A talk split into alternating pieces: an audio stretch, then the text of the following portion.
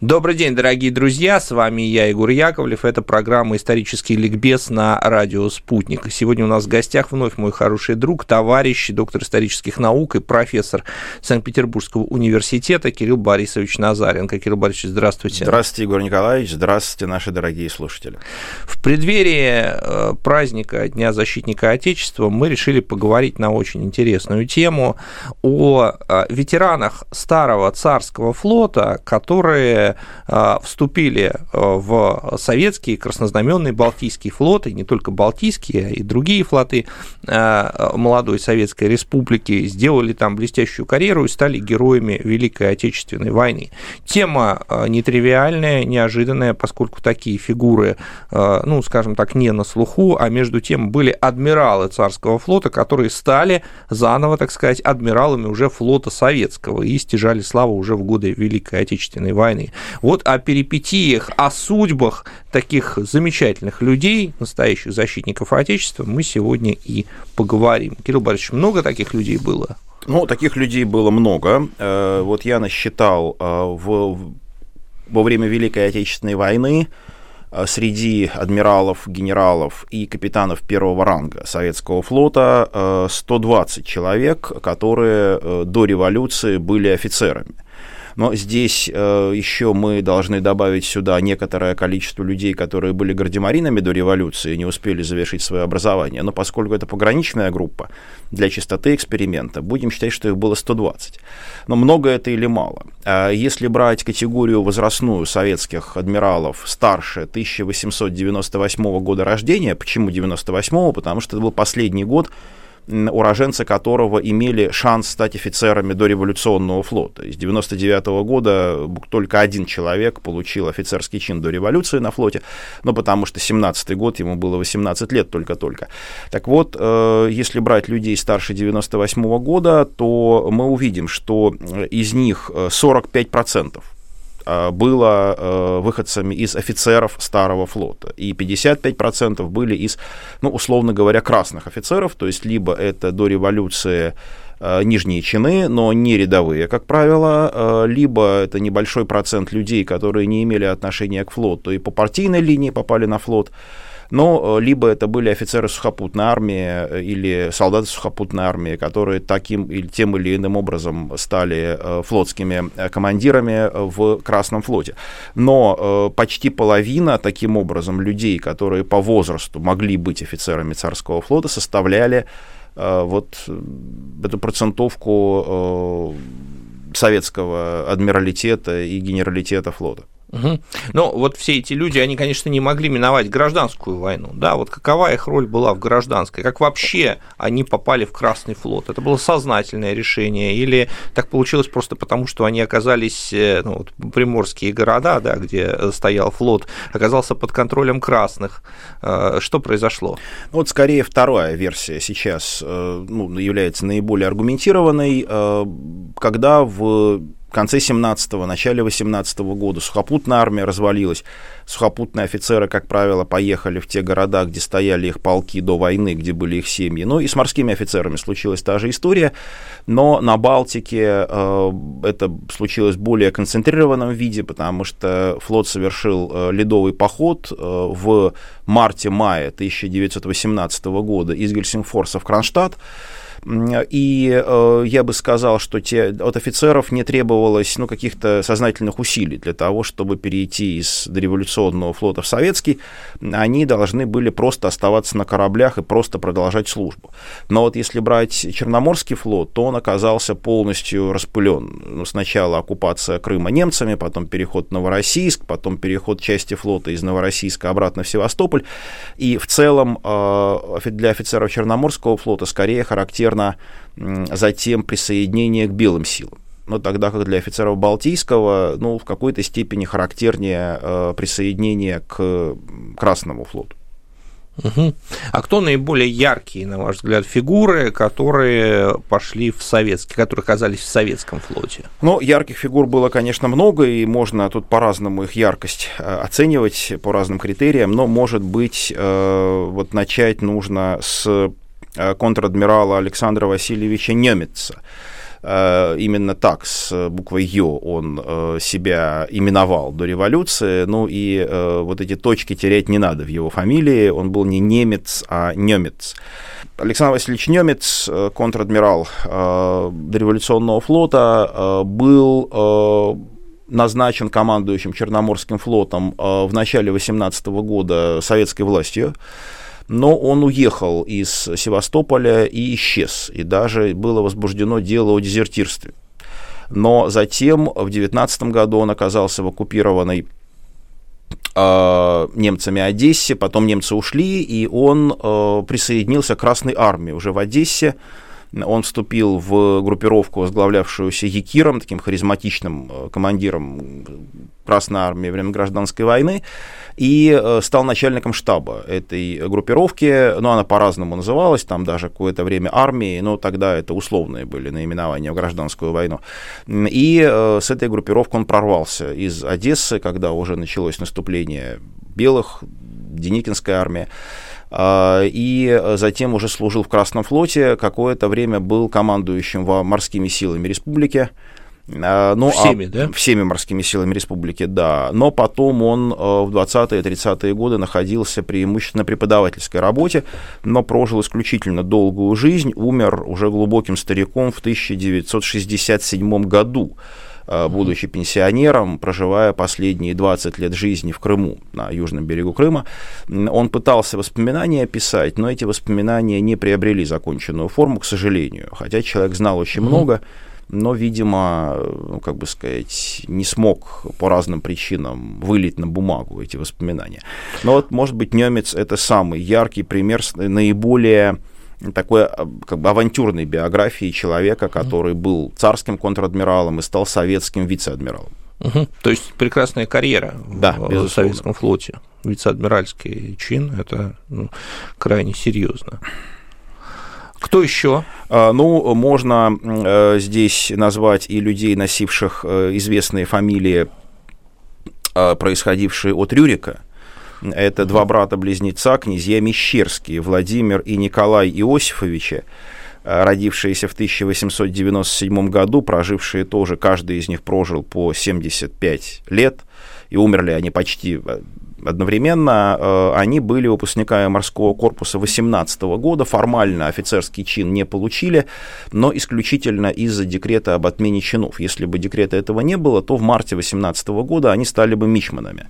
И, в принципе, они прошли полный цикл подготовки, они с точки зрения менталитета своего, конечно, были старыми офицерами флота, но дальше вся их служба прошла в советском флоте, и они дошли до звания капитана первого ранга оба, а, и один из них командовал во время блокады Ленинграда бывшей царской яхтой «Штандарт», которая существовала под названием минного заградителя «Марти».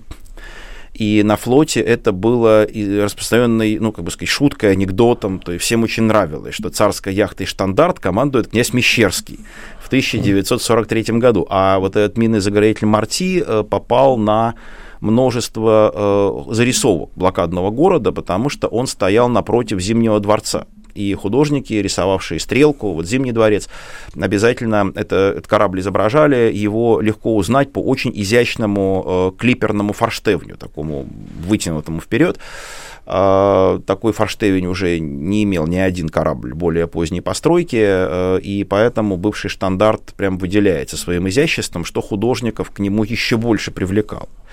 Вот. Ну а командовал там князь Мещерский. И э, их карьера э, сложилась тоже вполне успешно, но один из них после войны, правда, попал под суд, но в связи с неполитическим делом он командовал крейсером и отправил шлюпку на берег в бурную погоду, она перевернулась, погибло несколько человек, и этот э, эпизод послужил поводом для разбирательства, но в целом их служба была вполне э, благополучной, они оба тоже вышли на пенсию и умерли в 72-м старший, ну, Владимир и 73-м Николай советскими военными пенсионерами. Ну, здесь, наверное, надо еще вспомнить Петра Павловича Киткина, да, тоже бывшего старого адмирала и адмирала Советского флота, который также провел э, блокадную годину в Ленинграде. Да, Киткин был э, контр-адмиралом царского флота, и он специаль... был крупнейшим специалистом по минно-тральному оружию. Именно в этом качестве он и в советском флоте подвязался. Вообще эм, старые офицеры после 1930 года как правило, э, служили либо в научных учреждениях, либо в учебных заведениях.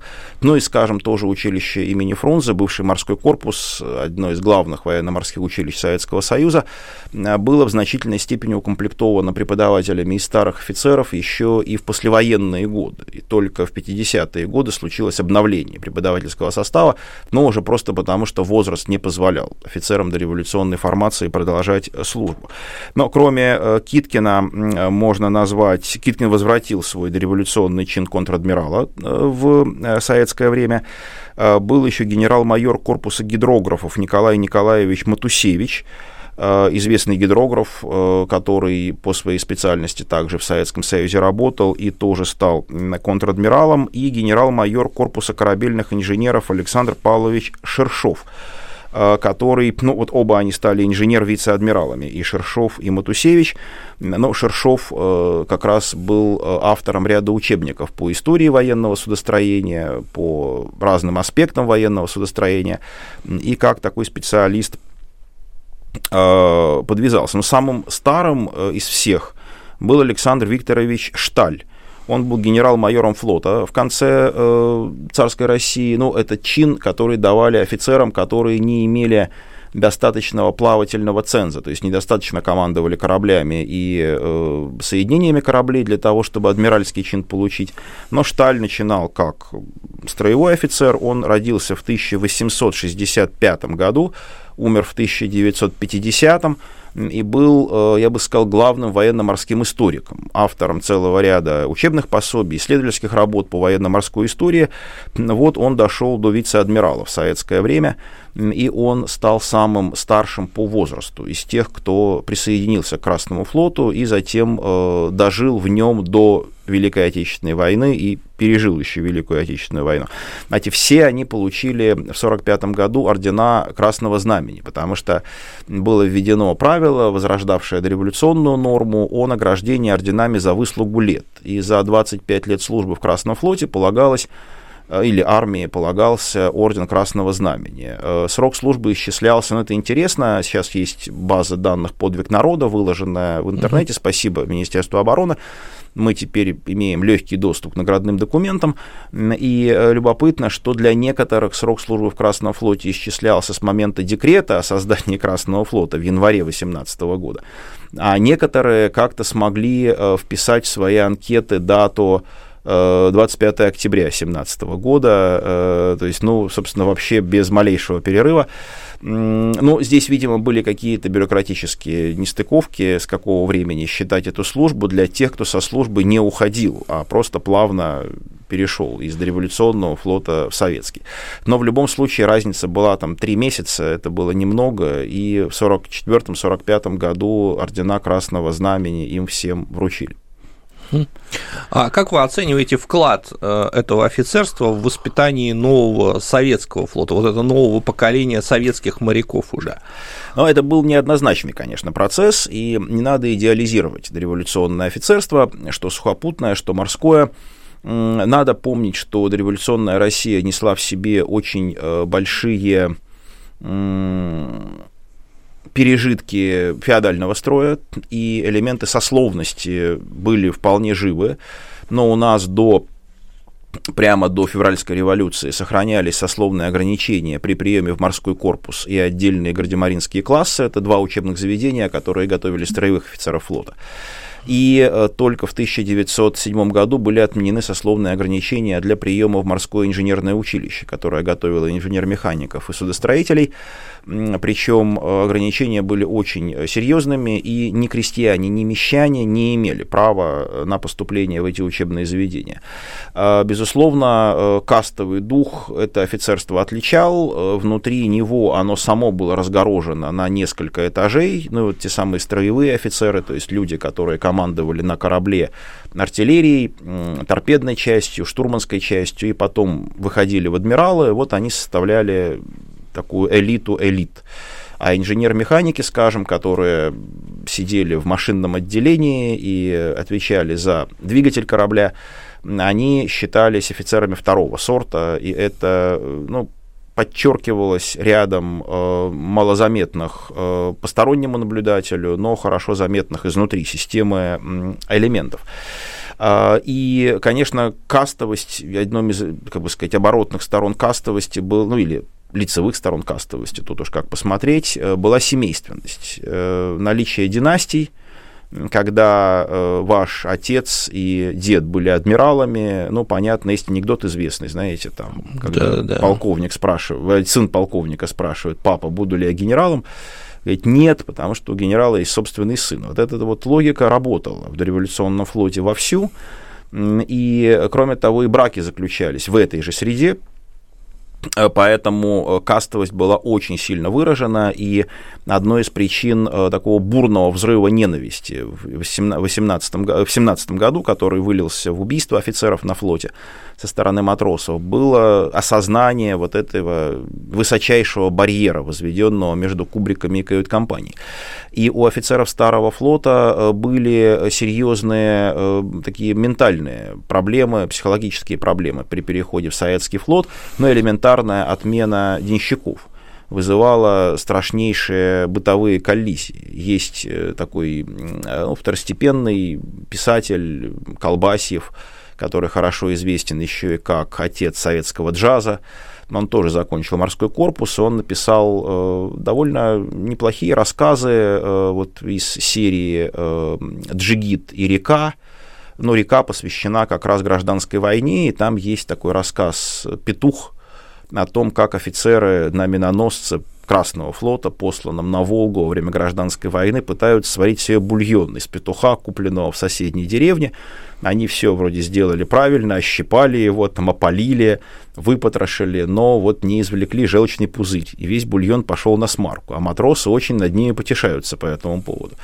Эта ломка была непростым делом. А, ну и те, кто смогли все это пережить, и те, кто остались в Красном флоте, они постепенно адаптировались. Э, безусловно, определенные привилегии у командного состава сохранялись даже в 20-е годы, хотя э, финансирование вооруженных сил было очень э, скудным и уровень, ну скажем, оплаты командира Красной Армии или флота в 20-е годы был значительно ниже, чем соответствующего офицера до революционной армии.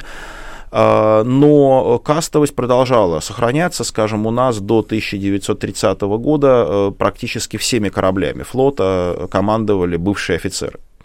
Это вызывало э, страх, я бы сказал, и у политических органов, и у органов государственной безопасности. Но и в 1930 году э, эта ситуация была резко переломлена, когда э, практически все бывшие царские офицеры были сняты с командных постов и остались на командных постах в редких случаях. Ну, вот Лев Михайлович Галлер, например, он вообще фон Галлер, капитан второго ранга царского флота, между прочим, активный участник подавления Первой российской революции в Прибалтике. Тем не менее, он дошел до а, полного адмирала советского флота и оказался репрессирован, но уже после Великой Отечественной войны и во многом случайно. То есть это не было какой-то честь целенаправленной компании. А, ну или Исаков, известный советский адмирал, он вообще был адмиралом флота, то есть еще более высокий чин носил, чем Галлер. Иван Степанович Исаков, который был мичманом э, дореволюционного флота, но ему, наверное, было легче, он все-таки был помоложе, ему легче было адаптироваться. Что касается влияния на воспитание, то практически всеми преподава- преподавателями всех военных училищ, советских военно-морских э, специальных дисциплин, то есть морской практики, там, минного оружия, артиллерии, штурманского дела, были бы старые офицеры, до послевоенного времени. И, конечно, они свой, как бы, свой отпечаток наложили, но есть воспоминания. Вот те, кто были курсантами в 20-е особенно годы, они э, подчеркивали, что э, многие бывшие офицеры относились к ним достаточно презрительно и угу. предъявляли очень жесткие требования не щадили совершенно, но эти молодые выходцы из рабочих крестьян, которые попали в советские военно-морские училища, настолько хотели быть красными морскими офицерами, что воспринимали это все как некое испытание, которое нужно пройти, нужно как бы вот это вот горнило это выдержать, и ты станешь таким же, как вот эти вот подтянутые, в хорошо сшитых кителях, явно несущие печать такого дворянского воспитания люди, а, и ты будешь таким же, как они. И это позволяло пережить вот те моменты, ну, местами это попадало на разбор партийных разного рода органов, когда э, полагали, что те или иные старые офицеры откровенно гнобят э, советских молодых э, кадров. Но вот после 30-го года эта проблема была в значительной степени решена и э, уже новое поколение э, командиров стало на мостике кораблей Красного флота. Но, с другой стороны, э, советское морское, советское морское офицерство, оно имело мостик с дореволюционным. Тут надо вспомнить, что в 20-е 30-е годы сложился культ героев гражданской войны и революционного движения, отчасти живых героев, как Буденный или Ворошилов, отчасти павших героев, как Чапаев или Щерс. А, но среди этих героев революции был и лейтенант Шмидт. И не случайно, что и набережная, и мост в Ленинграде носили его имя. И фигура лейтенанта Шмидта была широко, широко популяризовалась в советское время. И лейтенант Шмидт был как бы таким покровителем э, бывших офицеров в э, советском флоте он своим примером доказывал, что старое офицерство могло породить э, революционного деятеля. И это э, было очень важным. К образу лейтенанта Шмидта в 20-е годы постоянно апеллировали э, как раз те, кто были выходцами из дореволюционного флота. Но помимо лейтенанта Шмидта был еще действующий революционный герой, во всяком случае, до э, конца 30-х годов. Это, э, собственно, лейтенант, насколько я понимаю, Старого флота, но при этом большевик Федор Раскольников. И э, мало того, что нужно вспомнить его личность, но нужно, наверное, вспомнить самую успешную операцию, которую он командовал, так называемая Энзелийская операция на Каспии, в ходе которой было нанесено поражение британцам что является, в общем, нетривиальным успехом для русского флота. Не так часто мы британцев громили. Да, Федор Федорович Ильин, э, псевдоним Раскольников, э, был очень интересным человеком, очень ярким, таким неровным, э, талантливым, но у таких людей редко удается ровная карьера, и у Раскольникова она не задалась, но он действительно во время Первой мировой войны оказался в отдельных гардемаринских классах, Э, получил чин мичмана, потом уже в революционную пору ему первый флотский съезд присвоил чин лейтенанта, что формально он был лейтенантом.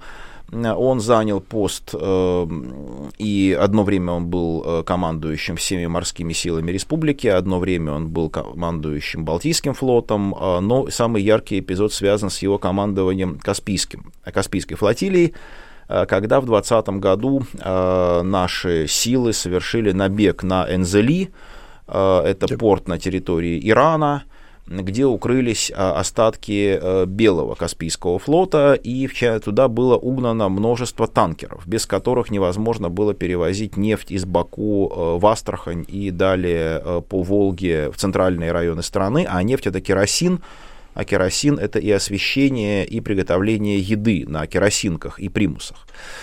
И э, операция эта оказалась, э, она была очень дерзкой, и такой человек Раскольников действительно мог возглавить такую операцию, потому что, может быть, более опытный э, военачальник э, побоялся бы как-то, не то что побоялся бы, но поосторожничал бы.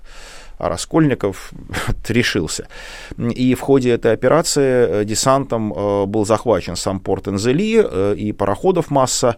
И, кроме того, было нанесено поражение бригаде британской пехоты, но это была бригада англо-индийской армии, ну, там был один батальон британский и три батальона из индусов, но тем не менее это была британская да, армия, командовали англичане. британские офицеры, да, и они действительно отступили э, под напором э, красного десанта, Так что факт поражения э, британским войскам э, точно э, имел место.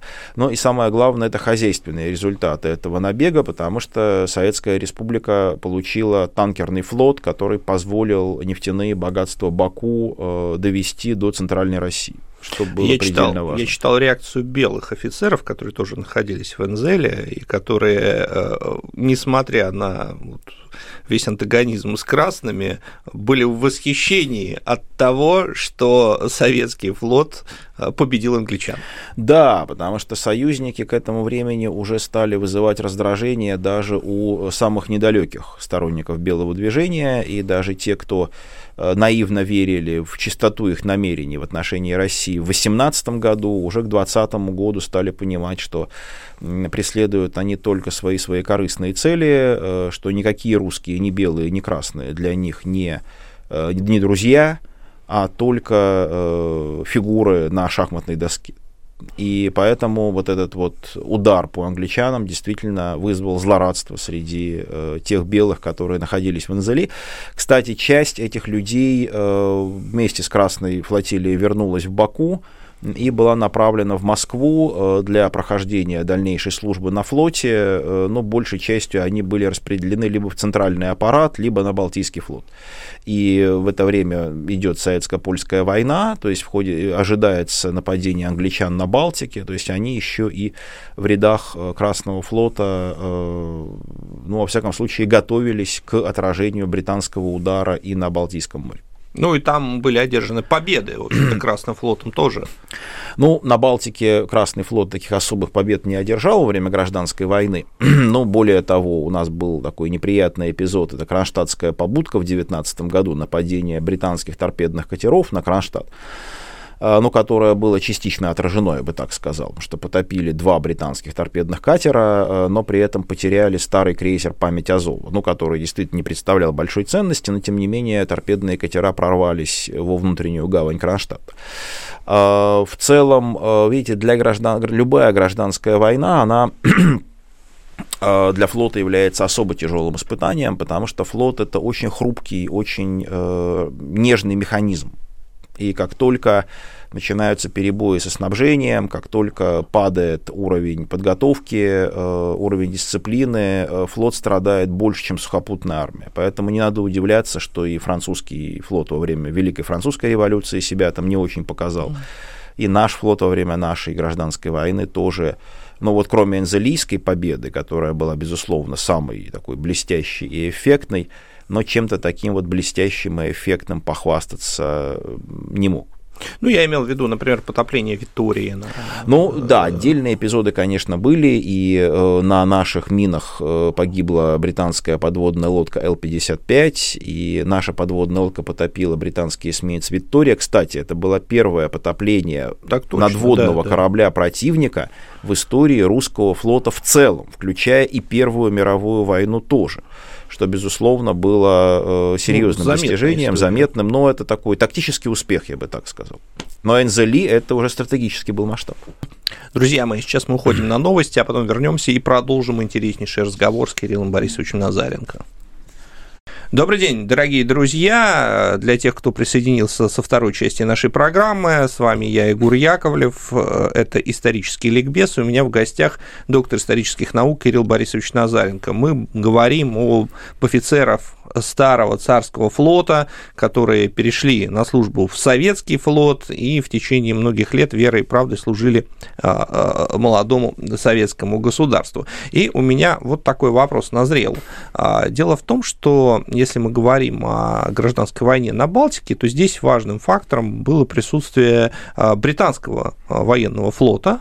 Британская военная интервенция осуществлялась в том числе и в военно-морском формате, и как мне представляется, для части военно-морского офицерства эта ситуация была пересчитана как борьба с внешним врагом, потому что, конечно, британская, британский военный флот, вообще британские войска в ходе интервенции в Россию, естественно, преследовали свои собственные интересы, которые радикальным образом расходились с интересами России, хоть советской, хоть не советской, хоть какой угодно. Вот, то есть англичане воевали здесь за себя. Вот насколько присутствие иностранного, и в первую очередь английского флота, флота повлияло на то, что старые морские офицеры э, приняли советскую власть и стали отчаянно сражаться в рядах советского флота против этого врага? Ну, действительно, летом 2019 года на Балтике британский флот довольно активно действовал и его ждали появления летом 2020 года, но он не появился. Э, и для части офицеров появление такого внешнего врага стало оправданием их службы в Балтийском флоте Красном. А при этом одновременно на Петроград идет белая армия Юденича, и, конечно, э, ну, ситуация была с точки зрения людей, вышедших из такого кастового, э, привилегированного, привилегированной группы морских офицеров дореволюционных, неоднозначна, потому что все-таки, как бы сказать, с одной стороны внешний враг, с другой стороны свои вчерашние товарищи в рядах Юденича, а, но это сыграло свою роль. И, кстати, единственный случай, когда наши линкоры типа Севастополь вели огонь главным калибром по врагу, а, на морскому врагу, случилось именно летом 2019 года при отражении а, ну, появившихся британских кораблей. А с другой стороны, в Архангельске, когда э, пришли ОД-интервенты в 2018 году, довольно много морских офицеров перешло на сторону британцев, и некоторые потом очень комфортно устроились на британской службе. Например, такой старший лейтенант Чаплин, на который во время Второй мировой войны был полковником британских инженерных войск. А, вот. Но, в общем, э, на Балтике британская интервенция скорее подтолкнула бывшее морское офицерство в объятие так сказать, Красного флота и помогла э, примирить его с идеей службы под красным флагом. Угу. Ну, теперь давайте перейдем к событиям Великой Отечественной войны. Вот э, кто из э, старых офицеров э, царского флота проявил себя уже как офицер или, может быть, даже адмирал флота советского в войне с фашистскими захватчиками? Ну, из, кроме известных людей, я назову несколько малоизвестных в Широкой публике фамилий. Например, контр-адмирал советского флота Борис Викторович Хорошхин – он был лейтенантом э, Старого флота и э, очень отличился в гражданскую войну. Он стал первым моряком, награжденным двумя орденами Красного Знамени. А я напомню, что в гражданскую войну это был единственный орден, и награждение орденом Красного Знамени тогда можно приравнять к званию Героя Советского Союза позднее. То есть фактически он стал кем-то вроде дважды Героя Советского Союза. А затем он служил в Красном флоте и э, погиб на посту э, заместителя командующего Волжской военной флотилии. Он подорвался на мине э, на бронекатере, следуя по Волге. И Хорошхин, наверное, это наиболее, ну, такой, ну, можно сказать, это легендарная фигура. И очень жаль, что о нем там не снято фильма или не написана какая-нибудь популярная книга. А, но а, вообще а, погибло немало бывших морских офицеров, Например, это капитан первого ранга Александров, бывший гардемарин морского корпуса, инженер-капитан первого ранга Яковлев, бывший мичман Горшков, подпоручик по адмиралтейству. В блокадном Ленинграде умер капитан первого ранга Глазков, гардемарин старого флота, Венгстерн, мичман. Э, контр-адмирал Чернышов, прапорщик по адмиралтейству дореволюционный, и Несвицкий, контр-адмирал, бывший лейтенант, инженер-контр-адмирал Лавров, бывший старший лейтенант, инженер-контр-адмирал Трофимов, бывший капитан второго ранга, инженер-капитан первого ранга Третьяков, бывший капитан второго ранга дореволюционного флота, а, Георгий Иванович Давыдов, бывший мичман, а, погиб при обороне Севастополя в звании капитана второго ранга. Но были люди, которые находились на гражданке, что называется, в 20-30-е годы. О них совсем мало э, сведений. Вот я считаю своим долгом их назвать. Скажем, Владимир Михайлович Бадиско, который был лейтенантом, участвовал в гражданской войне, потом с 21 года находился в запасе был призван в 1941 году в звании капитан-лейтенанта и погиб, командуя канонерской лодкой на Онежском озере в июле 1942 года. А Борис Александрович Баньковский, э, мичман э, производства 17 года, также участник гражданской войны в Красном флоте, также в запасе, в 41-м старший лейтенант, призванный из э, резерва и погибший в августе 42 года в должности штурмана отдельного дивизиона сторожевых кораблей охраны водного района главной базы Балтийского флота. То есть это люди, которые прошли ну, и Первую мировую войну, многие из них, и гражданскую войну, и погибли во время Великой Отечественной. Но были и парадоксальные такие карьеры, я бы даже сказал, не горизонтальные, а нисходящие. Вот мне попался один такой случай. А, морской летчик Константин Борисович Ас. Он был прапорщиком по адмиралтейству, а, летал в Первую мировую войну, потом служил в армии Колчака, попал в плен Красную армию и э, после этого был выпущен на свободу и растворился среди советских граждан. Э, мирно жил 20-е, 30-е годы, а потом был мобилизован. И благодаря той же базе «Подвиг народа» мы знаем, что э, он оказался в составе 43-й гвардейской латышской стрелковой дивизии э, в звании старшего сержанта в должности писаря каптенармуса стрелковой роты и в 1944 году был награжден медалью за боевые заслуги. Ну а его родной брат в это время, который был офицером флота, он находился в эмиграции во Франции, потому что поучаствовал угу. тоже в белом движении, но в плен Э, в Красную, Красной армии не попал. Так что были и такие случаи, когда человек, который был офицером во время Первой мировой войны, оказывался сержантом во время Великой Отечественной войны.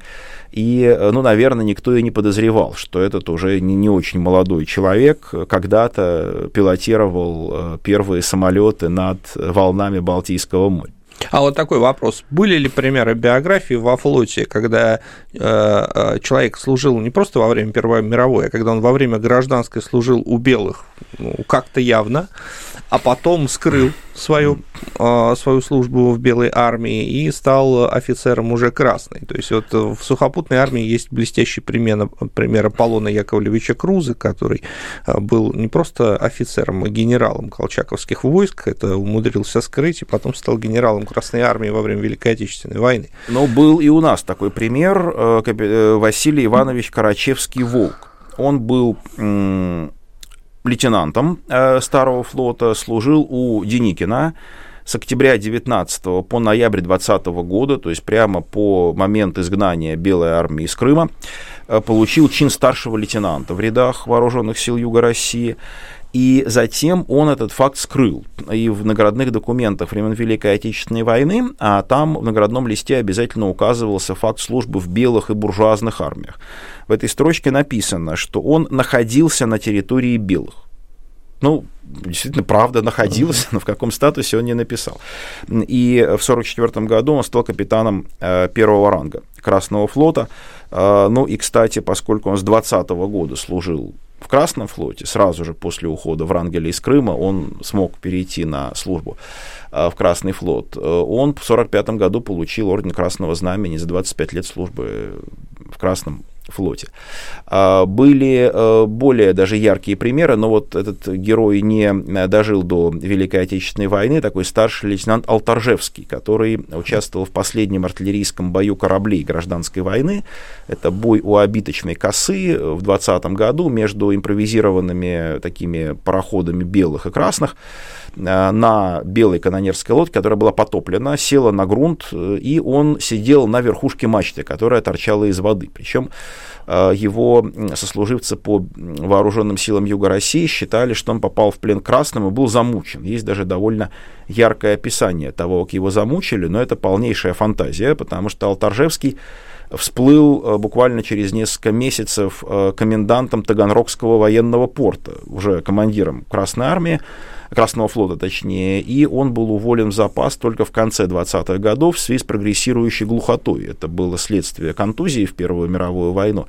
Но и дальше его следы теряются. Мы не знаем, э, дожил он до Великой Отечественной войны или нет, но, во всяком случае, человек, который был взят в плен вот прямо ну, на мачте потопленного вражеского корабля, через три месяца оказывается командиром в рядах Красного флота, это к вопросу о том, что э, ходульные представления о гражданской войне и об отношениях воюющих сторон в гражданской войне, они э, ну, в реальности были гораздо сложнее, чем потом стали на страницах э, книг, худо... на...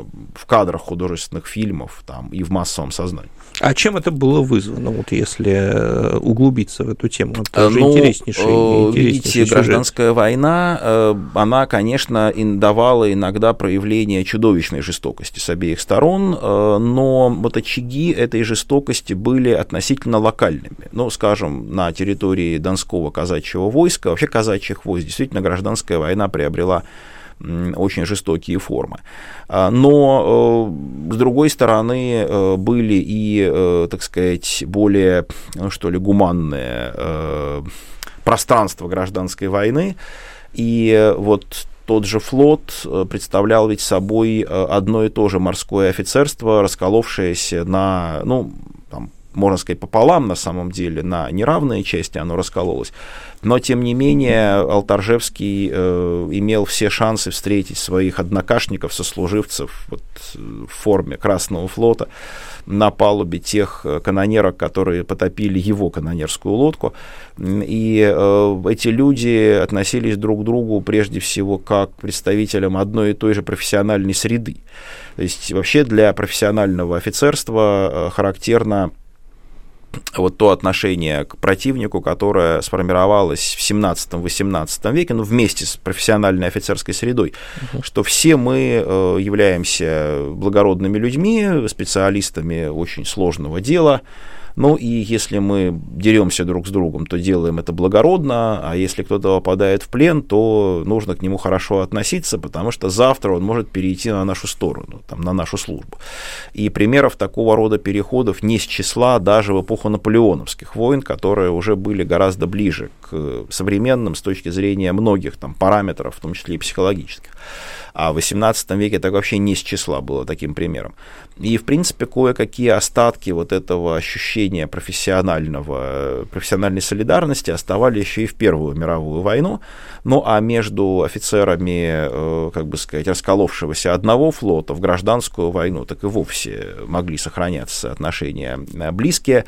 С другой стороны, э, проявления жестокости могли быть одним из средств Э, покончить вот это вот э, полудружеское общение через линию фронта и э, вбить клин для того, чтобы, ну, так сказать, война шла как война. Потому что, ну, знаете, очень трудно современному человеку представить, что можно воевать, не ненавидя своего противника. Все-таки войны 20 века протекали скорее в такой стилистике. Но вот э, в гражданскую войну не всегда эта ненависть э, захлестывала. Кирилл Борисович, ну вот мы про офицеров поговорили, и теперь интересно было бы упомянуть о матросах, о матросах, которые э, были матросами во время Первой мировой и гражданской войны, а потом стали офицерами и адмиралами флота уже в Великую Отечественную.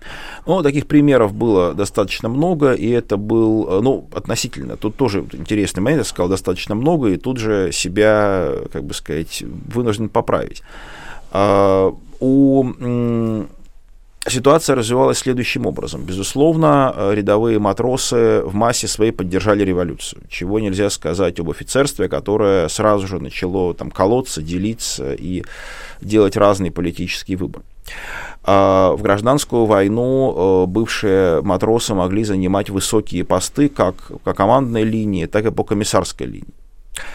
А, но э, когда в 2021 году случилась демобилизация, то, э, как ни странно, всех до одного командиров из числа матросов уволили в запас. Их было 193 в Красном флоте. Это очень немного на фоне более чем 8 тысяч командных должностей, которые в нем существовали к 2021 году. Но все они были вычищены. И все командные должности в 20-е годы практически занимали бывшие офицеры, либо Э, выпускники появившихся советских военно-учебных заведений. Э, затем э, некоторые бывшие матросы вернулись на флот, ну, либо в виде комиссаров, либо в виде уже специалистов, получивших образование, но в целом их было значительно меньше, чем можно было бы представить себе. Но типичная карьера Ивана Ивановича Вахромеев.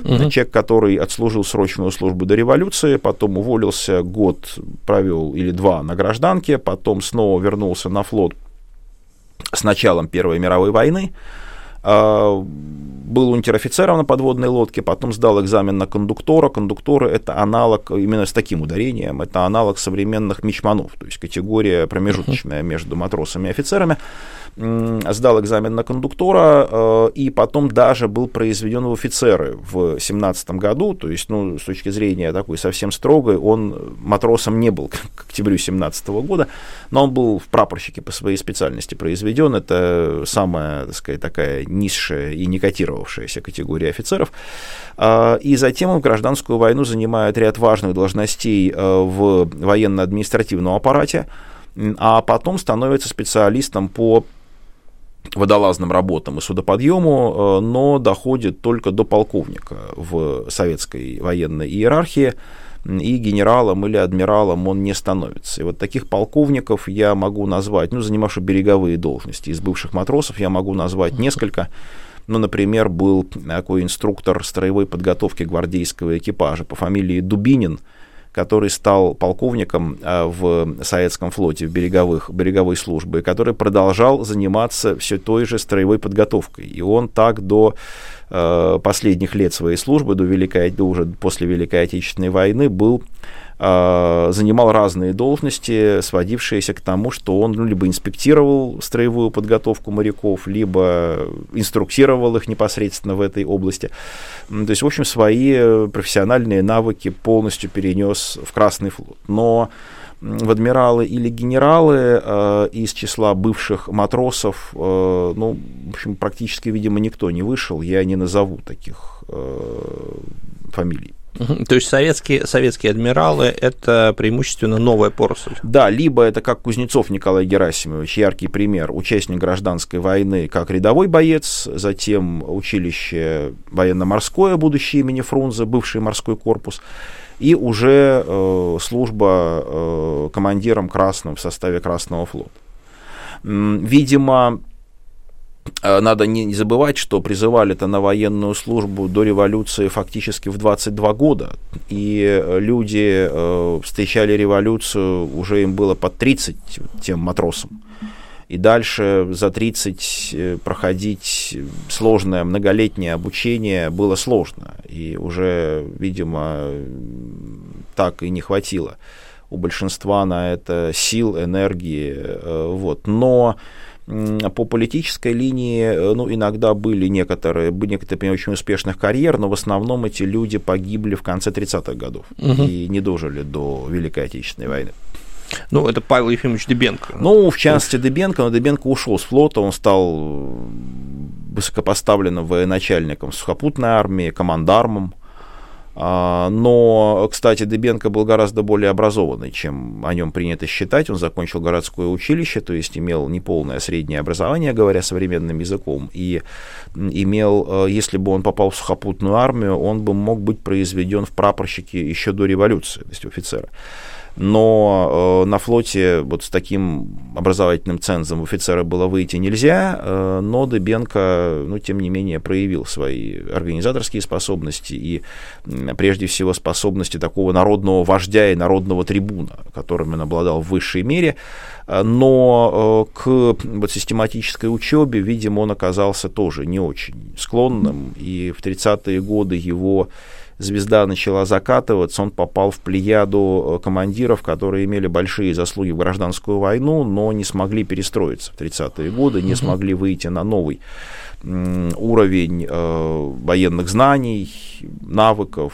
э, и в этом смысле его уход из армии, ну, он связан с трагическими событиями 37-38 годов, но в целом, даже если бы не было вот этой волны репрессий, то объективно он э, ну, должен был бы как-то быть уволен из армии или передвинут на какие-то административно-хозяйственные должности, потому что вряд ли он мог в условиях Великой Отечественной войны эффективно командовать там, корпусом или армией.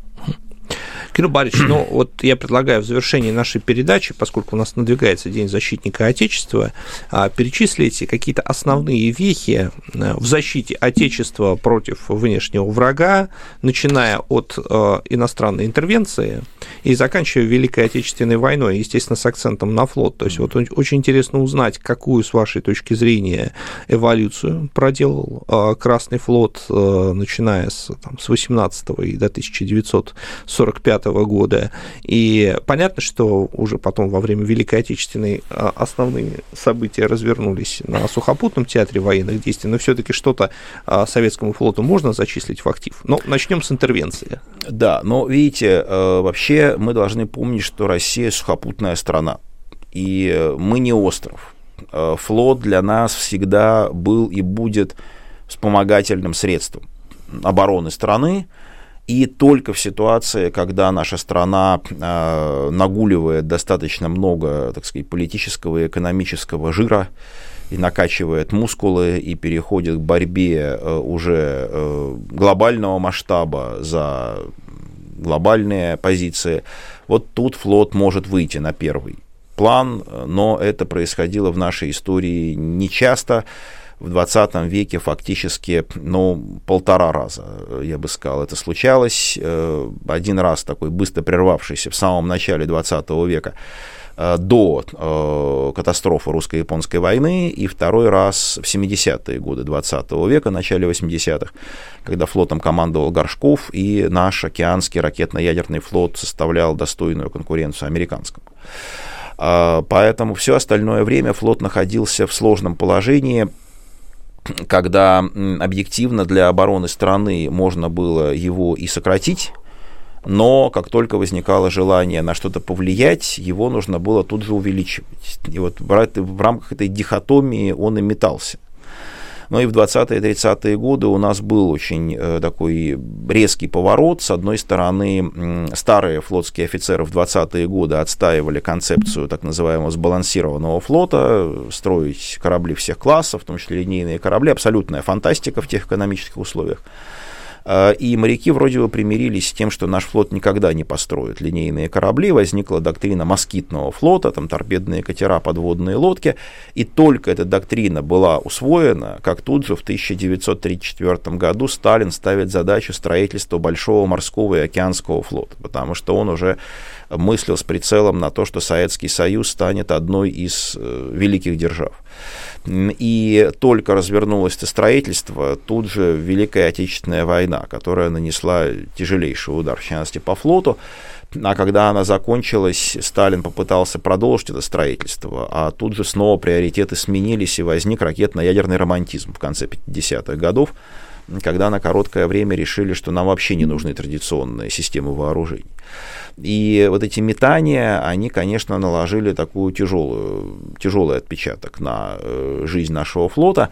Но если говорить об участии флота в боевых действиях, то в гражданскую войну это прежде всего речные флотилии и в какой-то степени э, вот Азовский и Черноморский бассейн – но плюс Каспийское море. На Каспийском море Красный флот действительно смог завоевать классическое господство на море, и прямо действительно это был самый для него удачный театр.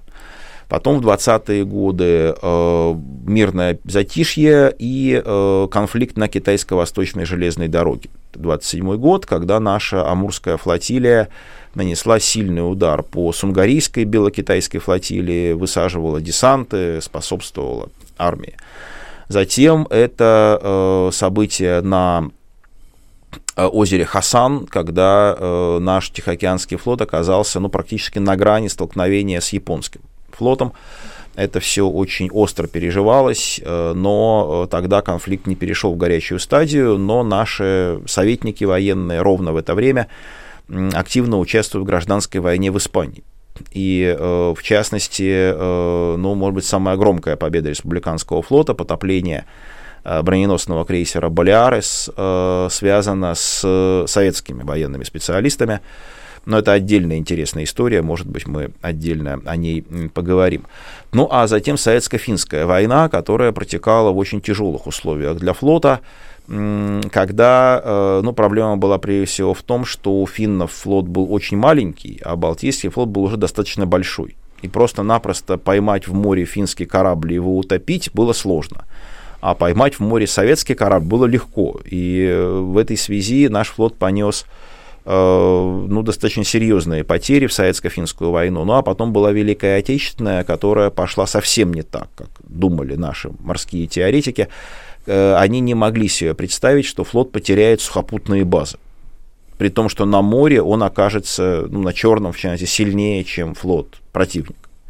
И вот эта вот война вверх, вверх ногами практически, с перевернутыми представлениями довоенными, она, конечно, была для флота, ну, может быть, даже более тяжелой, чем для Красной Армии, потому что на суше эта война разворачивалась вполне в соответствии с представлениями довоенными, ну, в более тяжело, чем думали, но в целом общие принципы применения сухопутных войск подтвердились. А вот на флоте это все было перевернуто. И э, наш флот, вот я закончу цитатой из песни, э, застольная Волховского фронта. Выпьем за армию нашу могучую, выпьем за доблестный флот. То есть флот у нас не могучий, но доблестный. Спасибо большое, Кирилл Борисович. Всегда ждем вас в нашей студии. Ну а, а я с вами сегодня прощаюсь, друзья мои. До следующей субботы. Это был исторический ликбез с Егором Яковлевым. Спасибо. До свидания.